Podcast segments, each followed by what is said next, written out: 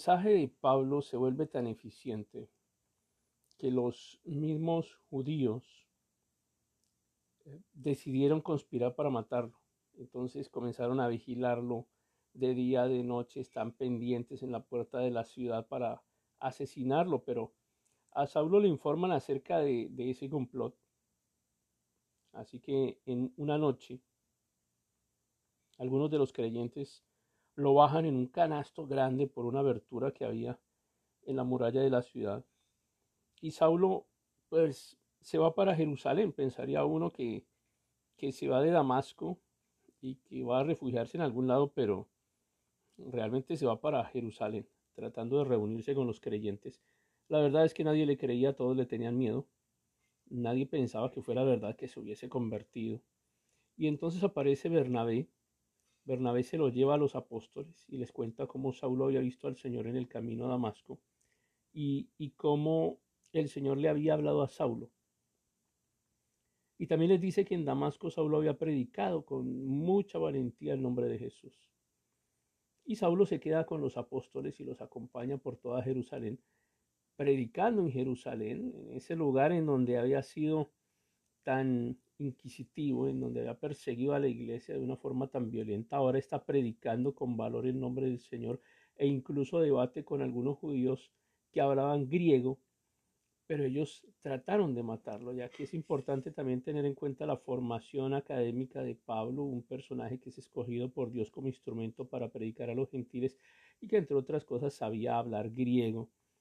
Y pues Dios te va a usar siempre de acuerdo con las capacidades que hayas adquirido o con la preocupación que hayas tenido por adquirir nuevos conocimientos y nuevas capacidades.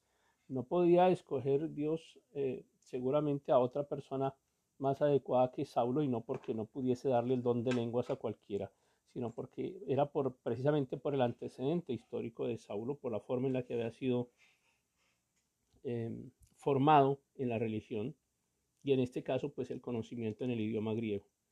Los creyentes se enteran de lo que está ocurriendo, lo llevan a Cesarea y después lo envían a Tarso, que era su ciudad natal, la ciudad de, origen de, de, Saulo, Saulo de Tarso o Pablo de Tarso.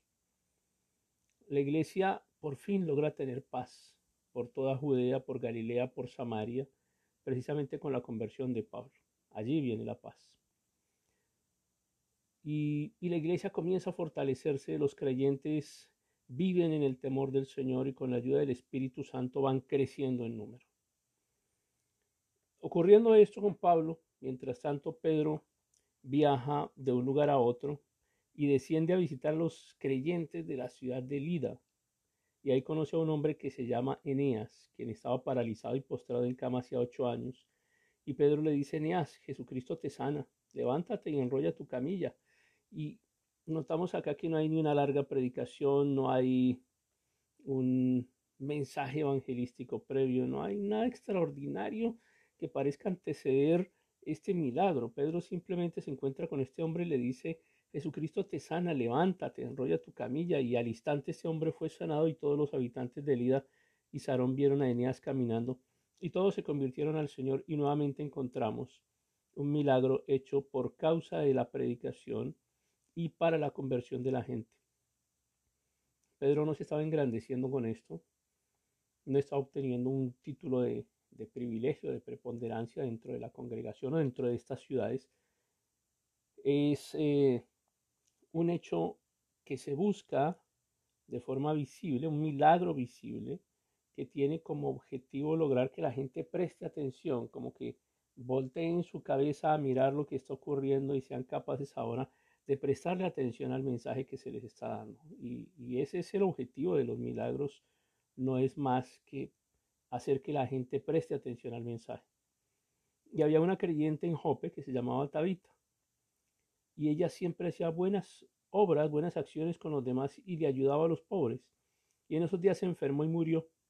Y lavaron el cuerpo para el entierro y lo pusieron en un cuarto eh, de, como de un segundo piso, pero los creyentes habían oído que Pedro estaba cerca en Lida.